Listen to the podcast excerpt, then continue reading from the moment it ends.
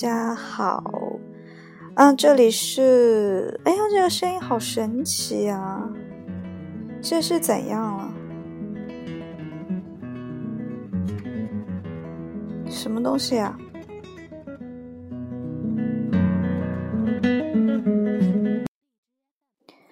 嗯，就是感觉特别。就是听自己的声音在这里特别的奇怪，就有回音的感觉啊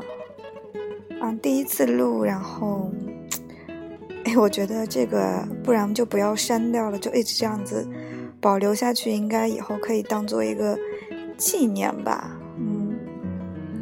然后以前因为没有用过荔枝 FM 这样录，感觉看起来还不是很难。然后就随随便便的就开始吧。嗯，这，嗯，这个我也不知道算不算是第一期节目了。然后，呃，标题是东京留学的那点事儿。对啊，然后因为，呃。就是 FM 荔枝 FM 告诉新人说，你一定要把标题起得好，这样才会有人听嘛。那我也不知道这个标题怎么样，但是我觉得可能或许还是有一部分的同学、小朋友，甚至是社会上游离的人们，或许会对这个标题感兴趣吧。我也不知道。嗯，然后歌我还没有选什么新的歌，如果之后有。想推荐的或者大家希望听到的，我可以再再想办法去弄它。啊，第一期节目就是一个试水嘛，然后算是啊，把第一次献给励志 FM，也是一个决定性的一刻。嗯，然后等一下，我再试听一下我现在说的怎么样啊？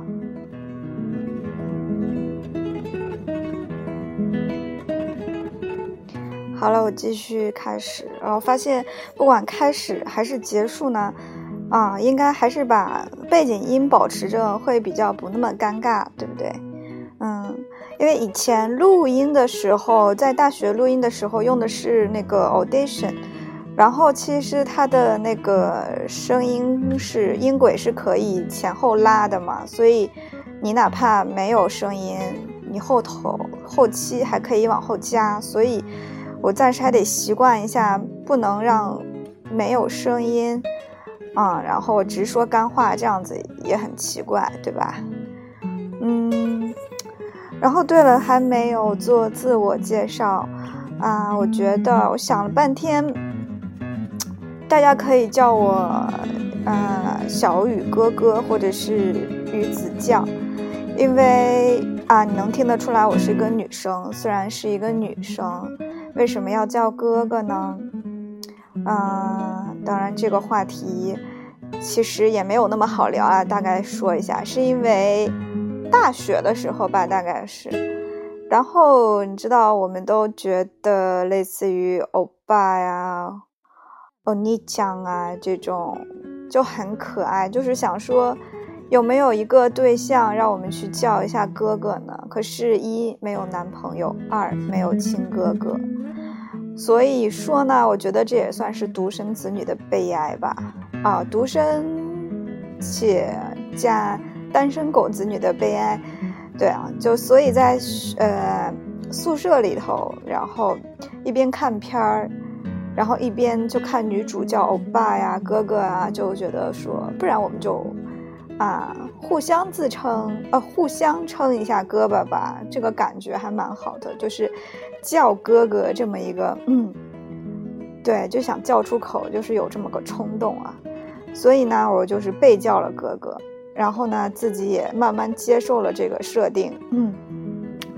然后就觉得还蛮好的，所以啊，就觉得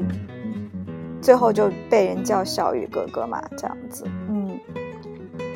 然后最近我还想一个名字，叫如果我有孩子的话。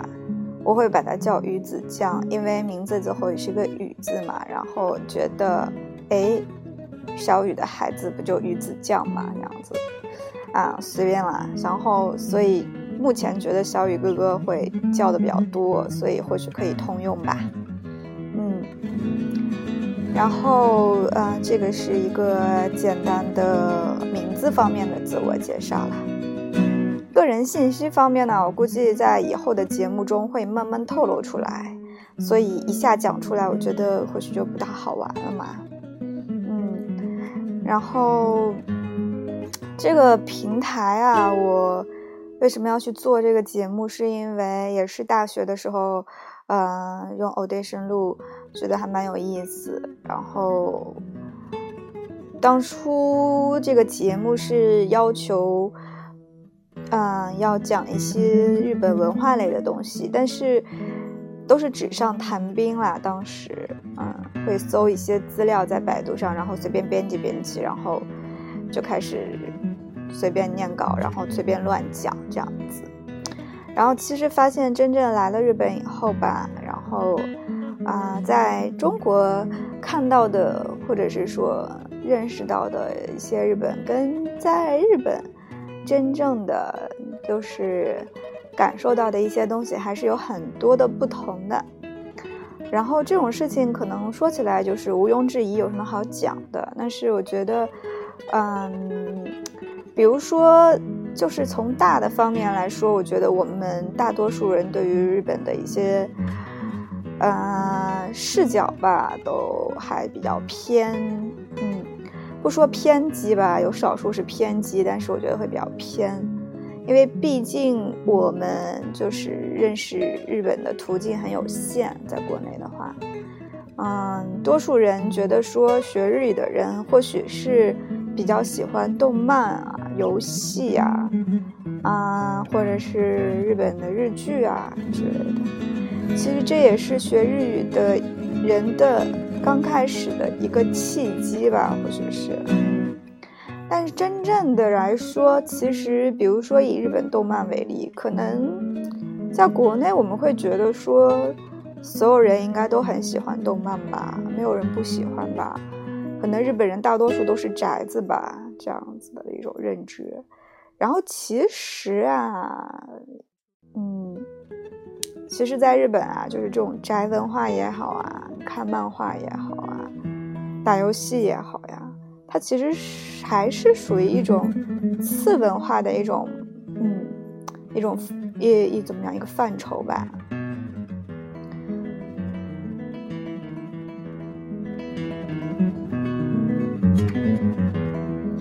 啊，我刚才又试听了一下前面说的，看怎么样，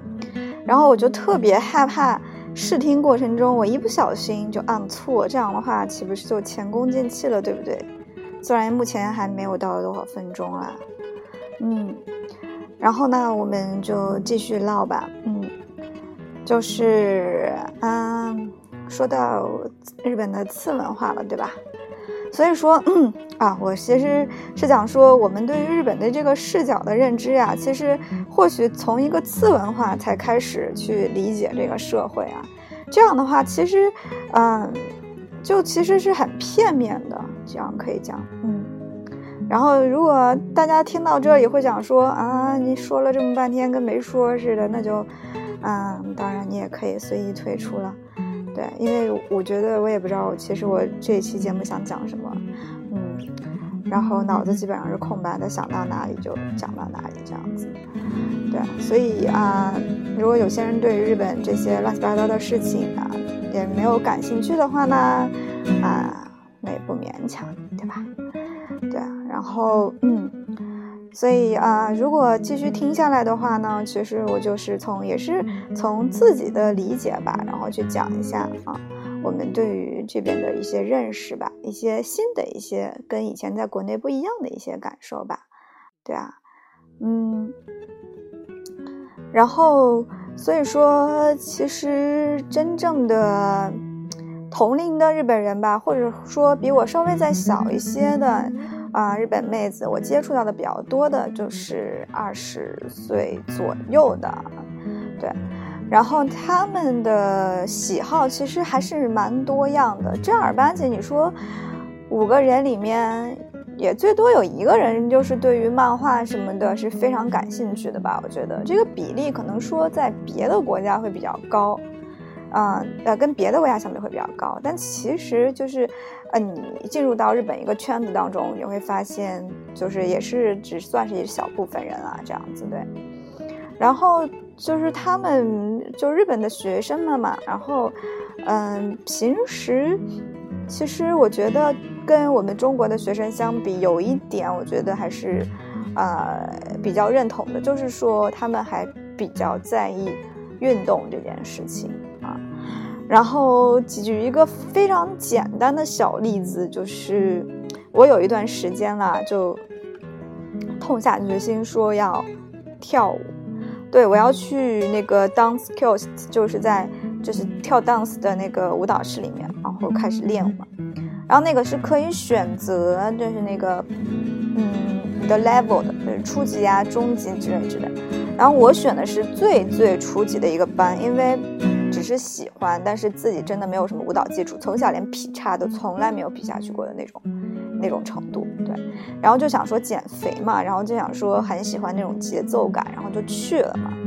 然后都是初级班了，我每一次选的都是初级班，因为你可以按照他的那个课表自己去去你那个喜欢的班级嘛。然后那个班级里头，就是他不是要提前热身嘛？然后提前热身的话，必然有一项就是要做那个仰卧起坐嘛。然后那个拍子你知道吗？都是那种嗯美国的那种嘻哈的或者是怎么样 hip hop 那种吧，拍的就是属于。One two three four，就是这样的一个节奏，对，几乎是一秒一个，或甚至是比一秒还要快一个节奏。然后呢，全教室的人肯定是二十以上的人了，只有我一个人，一个都，也不能说一个都做不起来吧，就是很吃力的一个、两个这样。而且那个地板是硬的，是木头地板，不像我们那种体育上体育课的时候会垫一个软的垫子嘛。对，然后就是在那种情况下，我做一个非常吃力。可是日本的妹子她们只是初级班的同学，对，就是一秒一个，一秒一个。对，老师的音乐放到什么时候，他们几乎都能一秒一个，一秒一个这样子。对，如果说一个人的体育素质比较强，然后那我觉得可能是他个人练的比较好。可是我觉得，就是我上过三四次那个课，都是初级课，人也是不固定的，然后大家都能保持这个节奏。我觉得，从一定意义上讲来说，他们真的是很在乎这个，就是体育方面的一些经常的一些训练吧。让我好奇的不得了，我就去，呃，在我打工的地方问。嗯一个日本的妹子，她说她有跳舞嘛，然后她，然后我问她跳了多久，然后她说她跳了十年的街舞。对这个十年的街舞这件事情，我还是想一会儿再说。对，然后我就问了她，我说那你这个仰卧起坐可以做多少个？她说啊，我永远不会停下来的那种，就是只要做就一直能做的那种。然后我就嗯，好，你很厉害。然后真的是无言以对的那种感觉。然后，当然，他这个是十年以上的跳舞经历，算一个个例啦。但是，嗯，从此而言，就觉得说，没，嗯，对于普通的学生来讲啊，他们的运动真的是还蛮在意这件事情的。对，整体的素质都会比较高，高到有时候我们很难想象这样子。然后，当，这是有关体育的部分。再就是说，比如说就职的时候，就是公司面试啊什么的时候，简历写简历书的时候，他一定会有一项说，啊，你的就是兴趣爱好呀，这是一定有。然后兴趣爱好旁边跟着一栏，就是擅长什么体育活动，对，这个基本上是必填的一个项目。所以说，我觉得他们没有说很强调说要减肥、要运动啊什么怎么样，但是每个嗯同学的。潜移默化当中，就是说多多少少对于运动，对于运动这件事情是会比我们更在乎，而且有一个类似于终身的一个运动，对，这种感觉会比较强烈，嗯。然后，好了，我现在再试听一下，好吗？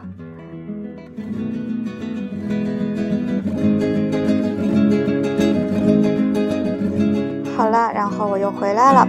我发现这个时间录的越久，然后好像容易卡，就按试听的时候啊，它半天反应不了，吓死我了！我以为我前面录了又白费了。嗯，对。然后刚刚就是讲完日本的女生啊，男生就更别说了吧。我觉得女生就很注意运动这件事情啊。所以说，如果我们认为日本人宅，就是都是宅男宅女宅子很多，不爱运动，啊的话呢，我觉得至少。现在看来是有一些小小的偏见了，对啊，嗯，当然这件事情其实，呃，怎么讲，跟他们这种社团文化也是有关系的啦，嗯，因为就是啊，学习以外，社团是每一个学生非常重要的一件事情嘛，嗯，其实我们大学的时候啊，我们就来回忆一下我的大学时光了啊。我大学的时候其实也是有社团的，嗯，其实高中的时候我就有参加过社团，然后高中的时候参加的这个社团呢是啊，就是广播社，然后广播社 特别搞笑一件事情，你知道我参加广播社的一个理由啊，就是是什么来着啊？对，是那个学校会有运动会，然后学校运动会的话，他会念稿，你知道吗？就是啊。呃就是比如说高三二班啊，高三的当然不太参加运动会了，就是高二一班呐啊，什么谁谁谁，然后说高二一班的啊女子接力、男子接力，然后同学们啊，希望就是类似于那种加油助威的啊，这个不是重点，对啊，对，所以就觉得说把自己的声音在全操场上上念，然后可以给自己。尤其是自己喜欢的班级，对啊，甚至是自己喜欢的人，可以去传达这么一个信号，就觉得啊，非常非常满意这件事情。对，然后这是我进广播社的一个主要原因之一。但是其实一年也就一次，对，一次也就是一天还是两天，对，然后就觉得这件事情非常美好，特别期待，所以就是在高一的时候，然后去选广播社这样子。然后还有一个理由就是，其实也进了那个广播上的广播站的那个选人的那一个那那一件事情以后，就发现啊，还有一件事情我也很喜欢，就发现很喜欢选拔人这件事情。所以我想说，是不是以后干人力会比较好一些？对啊，就是出一些很奇怪的一些题啊，去考一些后辈这件事情，我觉得非常爽。让多数人选广播站，原因可能是因为可以选自己喜欢的歌嘛，然后也可以啊把自己的声音传给啊学校校园的角落啊之类之类的，还可以点歌啊什么之类的。然后，但其实我发现，就是反而是我说的最后这一个原因啊，其实不是我自己最重要的喜欢广播社的一个原因，但是很多同学喜欢。但是你知道最后这一件事情啊，其实嗯。学校的一些措施，啊，就是封杀了很多广播站同学的这一个美好的梦，对。然后，啊，从哪里讲会比较好呢？就是，嗯，为什么说就是封杀了这个？先说为什么说封杀了这个梦吧，是因为当初我们就是一个礼拜会挑一些新的歌去放。对啊，然后你知道我们那个年代，我现在说出来一定会暴露我的年龄。就是比如说出一首新歌，我们就会用那个 CD 还是怎么样，就是去网上下载，然后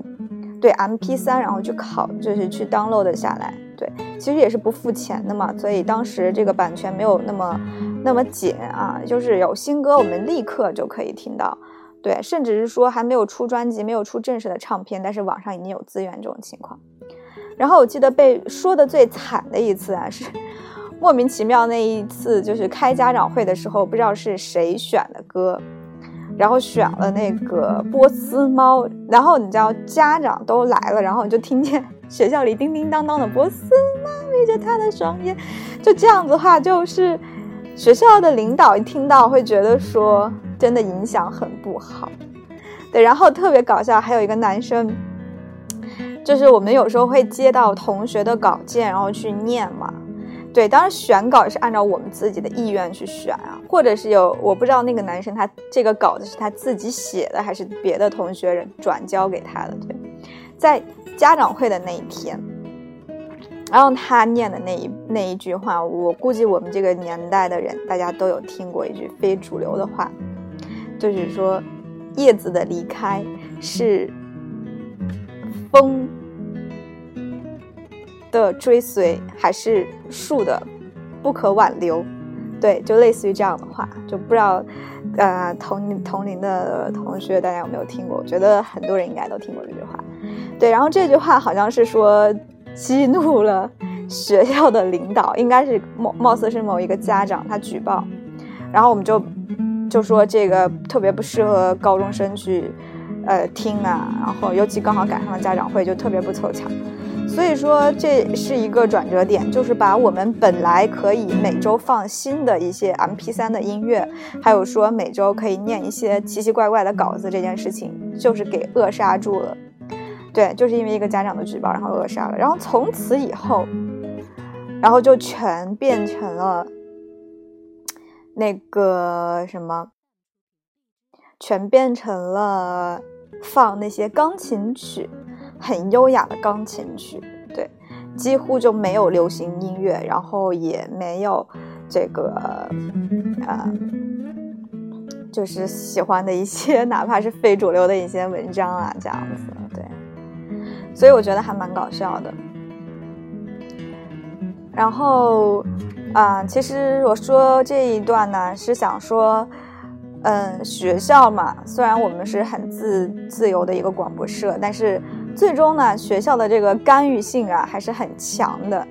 对。然后呢，就是使我们这个广播站呢，从一开始的纯自由化，然后一下子变到，就是非常的无趣。对，几乎就没有了生气这样子，嗯，所以我也想反过来说，就是说，社团这件事情，在高中时代，它其实在我的印象中还是很美好的，就是到了最后，感觉是有一个有一点残念的结局，嗯，然后以后的节目当中，如果说到高中时期的话，我估计还是会多多少少的提到社团这件事情，我觉得还蛮有意思。对，所以今天主要想说，对社团被封杀这件事情。然后到了大学的时候呢，然后就讲一下，对，大学的时候，其实大一的时候啊，然后对于这个社团还是很憧憬的。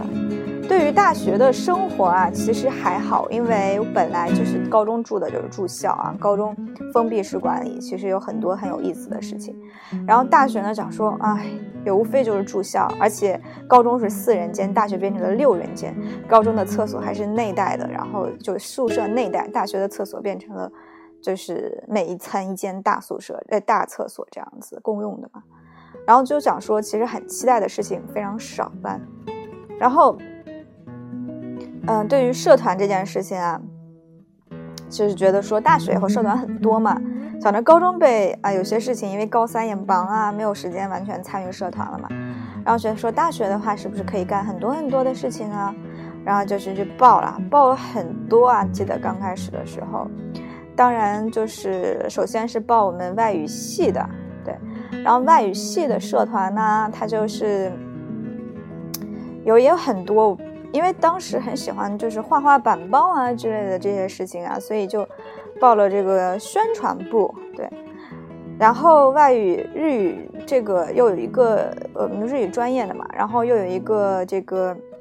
类似于日语角一样的这个日语社团，所以这个也必报嘛。然后这个就是说，当时说是可以给一些外系的同学讲日语，觉得还蛮酷的，然后就报了。对，而且这个主办人也是同班同学嘛，大家就互相支持一下，这样子，嗯。然后这是两个，然后记着还有一个，对，是学生会的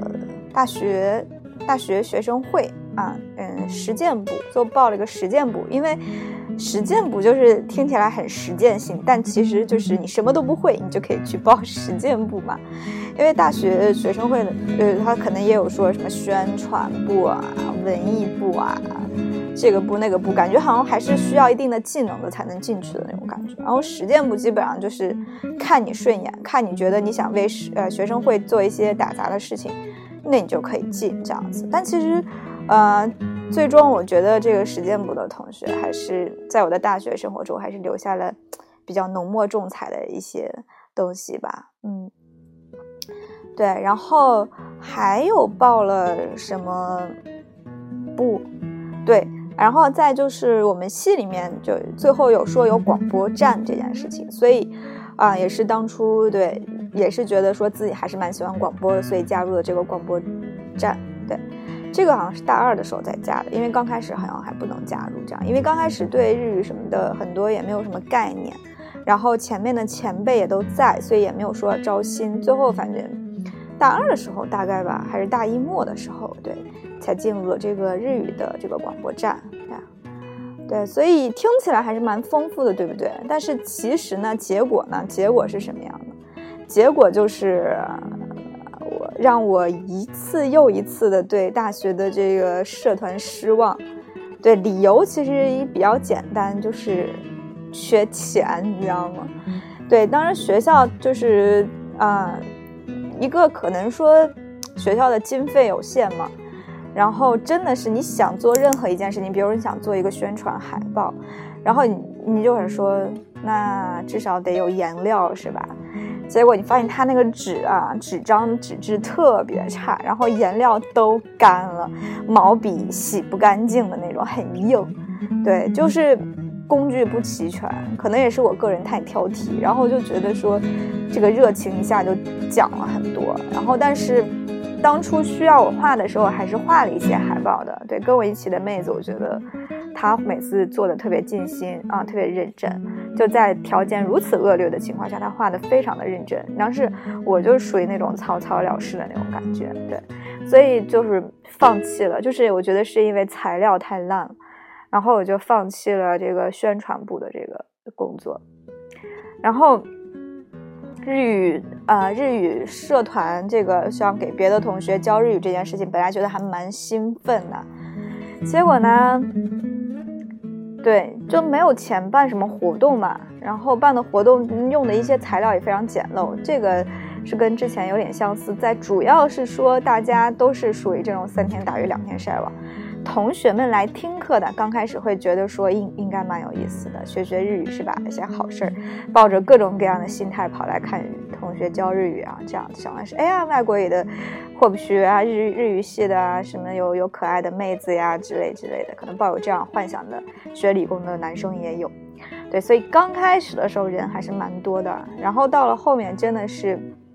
就就就没有啦，就学生也没有啦，老师也觉得就没有什么力气去继续讲课了嘛，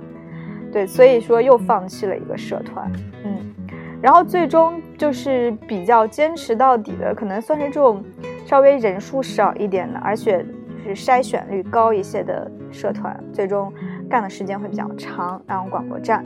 对，然后嗯，就还有就是这个大学生的实践部。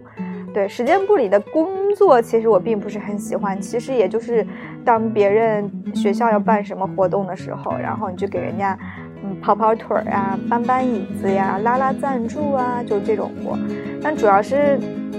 团体里面的同学啊前辈，他们人都很好，然后你可以接触不同院系的人，听一些不同院系的人讲他们院系的故事嘛，然后就觉得还不错。唯一其实让我比较反感的就是这种。就是类似于大学学生会里面的这种阶级属性，大家就应该明白对吧？就是有这个呃实践部部长、副部长，然后啊什么学生会主席啊什么之类之类这种东西，就莫名其妙的会把人分啊干事啊什么之类的，莫名其妙的就是说会会啊把人分成一个等级，然后。当然，我们学生会我们部还好，对这件事情不是很在意啊，感觉大家都是一块嬉笑打闹。但是感觉说有些部长就真的很有当部长的这个感觉，我真的不知道他们是怎么，就是这个感觉是怎么样，会让他们得到一个怎么样的人生方面的升华，还是怎么样，我也不懂。对，所以其实对于学生会的这一部分，就是还比较反感。对，然后有时候说话的口气啊、态度啊，会决定你愿不愿意去听他，去跟着他去做事情嘛。所以就，对学生会这一部分，就是说有喜欢的人，但是有讨厌的制度，就是这样的一种感觉。然后那个广播电台嘛，也算是坚持的时间比较久的。然后如果你要说啊，为什么能坚持那么久，是因为听众很多吗？有很多支持嘛？其实并不是，对，完全是一个自娱自乐的一个平台。我觉得，嗯，因为就是啊，软件呀、电脑呀、话筒呀，然后包括整个那个录音室嘛，然后钥匙自己拿着，所以就有一种啊自己的一个秘密基地一样的这样的感觉。但听众啊，其实听众，我估计并没有什么人听。原因是，它是一个广播电台，并不是像高中以前那种，就是学校广播的那种，并不是那样子。对。然后学校广播的那个，据说是训练什么的，就是更呃更标准化。对。然后我们就是属于小打小闹的这种广播电台，没有人听的一个理由啊，就是因为它那个频道啊。是跟我们大学四六级考试是在一个频道上的，你知道吗？就是平时的话，只有在用啊四六级考试的时候才会去打开广播去听的那个台，对。然后他平时就是给我们外语系分英语跟日语两个呃两个小组，然后去做。然后很多同学可能都不知道，可能只有一年或者每年他考这个四六级的时候才会去想到去打开这个广播，所以说。对于本来这个频道，可能就是有一种莫名的抵触感吧，啊，然后，嗯，我们平时做的宣传可能也有限，然后大家真的是很少人去愿意去。打开这个四六级常用的这个频道去听我们讲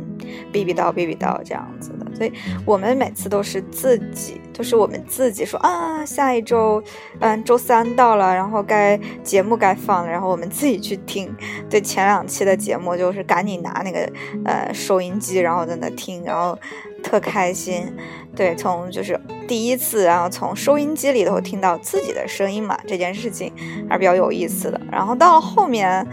你知道，有时候它那个系统有问题，然后不一定。明明我们上传成功的节目，可是并没有听到。对，失望过几次以后，然后而且也习惯了，可能是从收音机里听自己的声音这件事情以后，然后就啊就没有再自己录了，然后也不太去听，也不管它到底有没有上传成功啊之类的。对，然后不过有一些稿子吧，我自己还是在电脑里头有存，嗯。然后已经封存了很久的一些东西，现在听一下，估计还是蛮搞笑的这样子，嗯，然后那个时候，其实我觉得真的是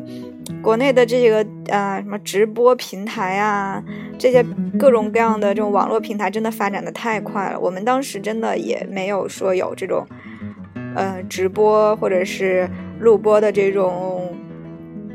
网上的这种电台的这种东西，也并不流行，好像也没有什么。所以说，嗯，就感觉，嗯，现在用，啊，类似于荔枝这样子录节目，还对我来说还蛮神奇的一件事情。就是做了同样的一件事情，然后用了不同的平台，然后或许能让更多的人听到，嗯，觉得还蛮有意思的，嗯。然后以前其实高中的时候，包括到高中和大学，如果要是听广播的话，一般都不是说从网上听，一般都是还是收音机嘛。然后就一个话外音，就是一个题外话，就是这个学校生活以外一个题外话啊，应该是社团生活以外一个题外话，就是学校的时候也经常会听广播嘛。然后那个基本上都是我们陕西的嘛，就听陕西的交通广播啊什么之类的。然后。晚上啊，就会有这种类似于这种情感治疗之类的这种，觉得特别逗啊。就是操着陕西话的，嗯，不知道是年龄多大的男士，然后就问一些奇奇怪怪的感情方面的问题。然后那个主播的名字我也就不直说了，然后就是以这种抨击为主、打击为主的这种这种犀利的口气，赢得了不少听众。这种。但是因为我平时说话也比较毒舌，所以我的室友就说：“不然你大学毕业了，你你就去应聘陕西台的这种情感类的主播，然后就更毒舌去抢那个毒舌女人的饭碗，好了，这样子。但我现在发现其实也没有必要，是吧？就是网络电台这么发达了，如果真的是想毒舌的话，对这边的应该会更自由，而且辐射面或许会更大一些。对，就是题外话，想说真的这个。嗯，国内的这个网络平台真的是发展的特别快。然后绕回来，我们再说，就是既然是说东京留学这件事情嘛，所以啊，我前面花了这么长时间，其实是一个回去回忆过去的一件事情。然后，嗯，说到离现在比较近的，就是呃，东京来东京留学以后这件事情。然后，因为国内上的大学，在这边上的叫大学院。也就是所谓的拿的是这种研究生、硕士的这个学历啊、文凭啊这种，对。然后，所以其实并没有接触很多的社团，然后呃，就只是说跟大学生打工的时候，或者是怎么样，跟大学生他们叫学部生回去聊天，然后啊会去问一下他们学部生他们是怎么样参加社团的之类的。你知道我们学校啊，就。每次招新，就学校呃，在日本这边大学招新的时候啊，就基本上没有人问我你要参加什么部啊之类。他会把学校从里到外不都是很多社团，像摆摊子这样，跟我们国内一样吗？但是没有人问我，我不知道是因为他一眼看出来我是个外国人，他觉得不好亲近，还是他一眼看出来我很老，然后他不想就是跟老年人讲话这样子，觉得我肯定不会加入还是怎么样？反正基本上没有被问过。但是社团的种类啊，确实还蛮多的。就是在我们学校吧，据我观察，就是可能有我们平时国内经常也会有一些什么呃书道啊，嗯，然后嗯这种体育类的这种社团，然后比较少见的是。类似于什么飞机模型的这种社团，我记得我们学校校园也不是很大了，然后有一个小草坪，然后他就会把那个 做好的一个，几乎是跟我们看到的这个就是什么，嗯，你知道，就是那种很简易的那个飞机模型嘛，就是直接。在我不知道它能不能飞了，就直接可能是为了拉拉人员嘛，拉人气，就是直接放在学校的这个草坪上这样子。就飞机模型社团这种很大的那种飞机，就直接能坐上人的那个大小的那个飞机，那种子的。嗯，那个应该叫什么机啊？滑翔机还是叫什么？就很简易的那种飞机，我感觉可能可以飞起来。对啊，然后就类似于这样的社团，然后其他的就。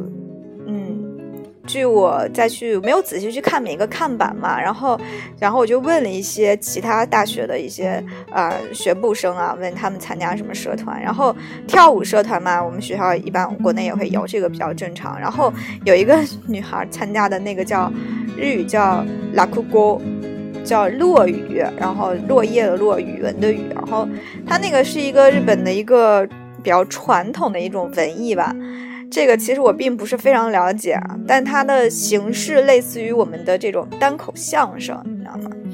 然后起源也非常早，嗯，有时间的话大家可以百度或者我自己再去查一下资料。那我想说的就是社团他参加的这个叫落雨社团，就是给人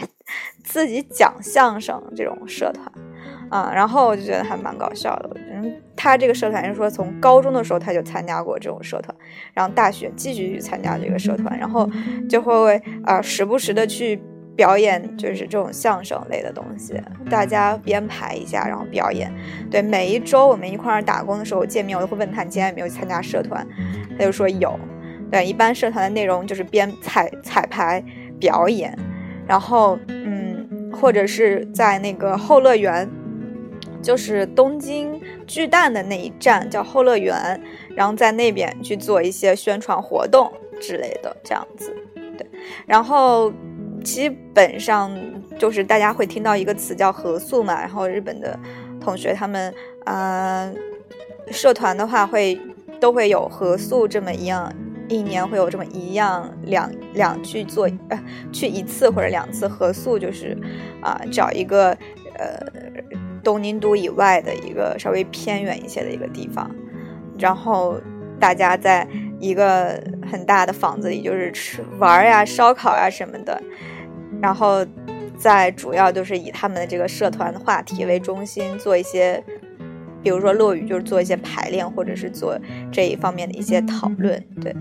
然后所以就觉得说。啊，虽然他们说，哎呀，其实也没什么意思啦，会将将讲啊，但是我觉得说，在社团生活这一部分，还是呃比我们做的会更精细一些，然后做的活动安排的更多一些这样子。然后，但是你说关于经费的问题，我会说，那你们是谁去出这个经费啊之类的这样子？但是我觉得他们比我们好一点的是说。因为他们有打工这件事情嘛，然后因为我们国内有打工，但是打工的工资，包括实习，基本上就是给人无条，就是无报酬干苦力这样，大家为了攒经验嘛。然后因为大家有打工，在日本他们就是每个同学都要打工，这样的话。我会问，经常会问你们打工的工资花哪里？我以为会去买包啊，或者怎么样怎么样。但是他们说，首先就是会花在社团上，这个是必须要花的。然后我就说，哎，这个难道不是父母出吗？这不也属于学校的事情吗？然后他们说不会，就是跳跳舞的同学也好啊，然后。嗯，落雨的社团同学也好，他们就是，嗯，所有的这些跟社团有关的经费啊，都是自己要出的，而且他们经常会就是农民开，就是要，啊，就是办这种，其实我们这个也有啊，就是时不时要一起去喝个酒啊，然后聊个天呐，这样子去办这种，嗯，吃饭的，然后吃饭大家肯定都是 A A 制的嘛，所以这一部分的经费也是属于。同学自己，然后打工挣，然后这样子去，所以我觉得，其实从这一点来讲的话，我觉得就是，呃，根据自己的喜好，然后去选自己喜爱的社团，而且提供的种类很多，嗯，然后学校这部分的干预会比较少。对，然后自己的经费可以由自己来去支出，去自由的支出，啊，我觉得这一部分真的是跟我们国内的大学社团相比，我觉得还是有很多嗯比较好的，然后可以借鉴的部分。所以说，当然这跟社会的一些最基本的一些形态有关了，嗯，所以只是在这里简单的跟大家分享一下。就是日本的社团的一些最基本的，跟我们相同与不同之处吧。对，应该这样讲。嗯，然后当然我也觉得我的大学或者高中这个社团也好啊，生活也好，还是有很多比看起来比日本同学更有意思的一些地方。对，然后这些有意思的东西呢，一个是因为可能是因为自己亲身经历嘛，会觉得。更有一些实感，一部分也是因为我们就是两个国家的大学生活，同学们的意识形态不一样的一些原因，然后会觉得有时候会觉得，反而我们国内的一些东西也很丰富的这样子，嗯，然后嗯，其实出了国门以后，嗯，有人说可能对。祖国更喜爱也好，或者是说对国家的很多事情的一些好的部分，可能会更好的去理解。我觉得这也是有道理的。嗯，至少说，嗯，当然在我们可能之前就是会经常抱怨一些事情啊，包括我之前讲的时候，就是几乎是在吐槽这个国内的社团呀什么之类之类的东西。但是我会在以后的，如果以后我会继续去讲一些我认为啊，国内种大家的一些意识形态会比我认为的日本人的一些呃意识形态当中优比较优的一些部分，或者是说比较更丰富的一些部分吧。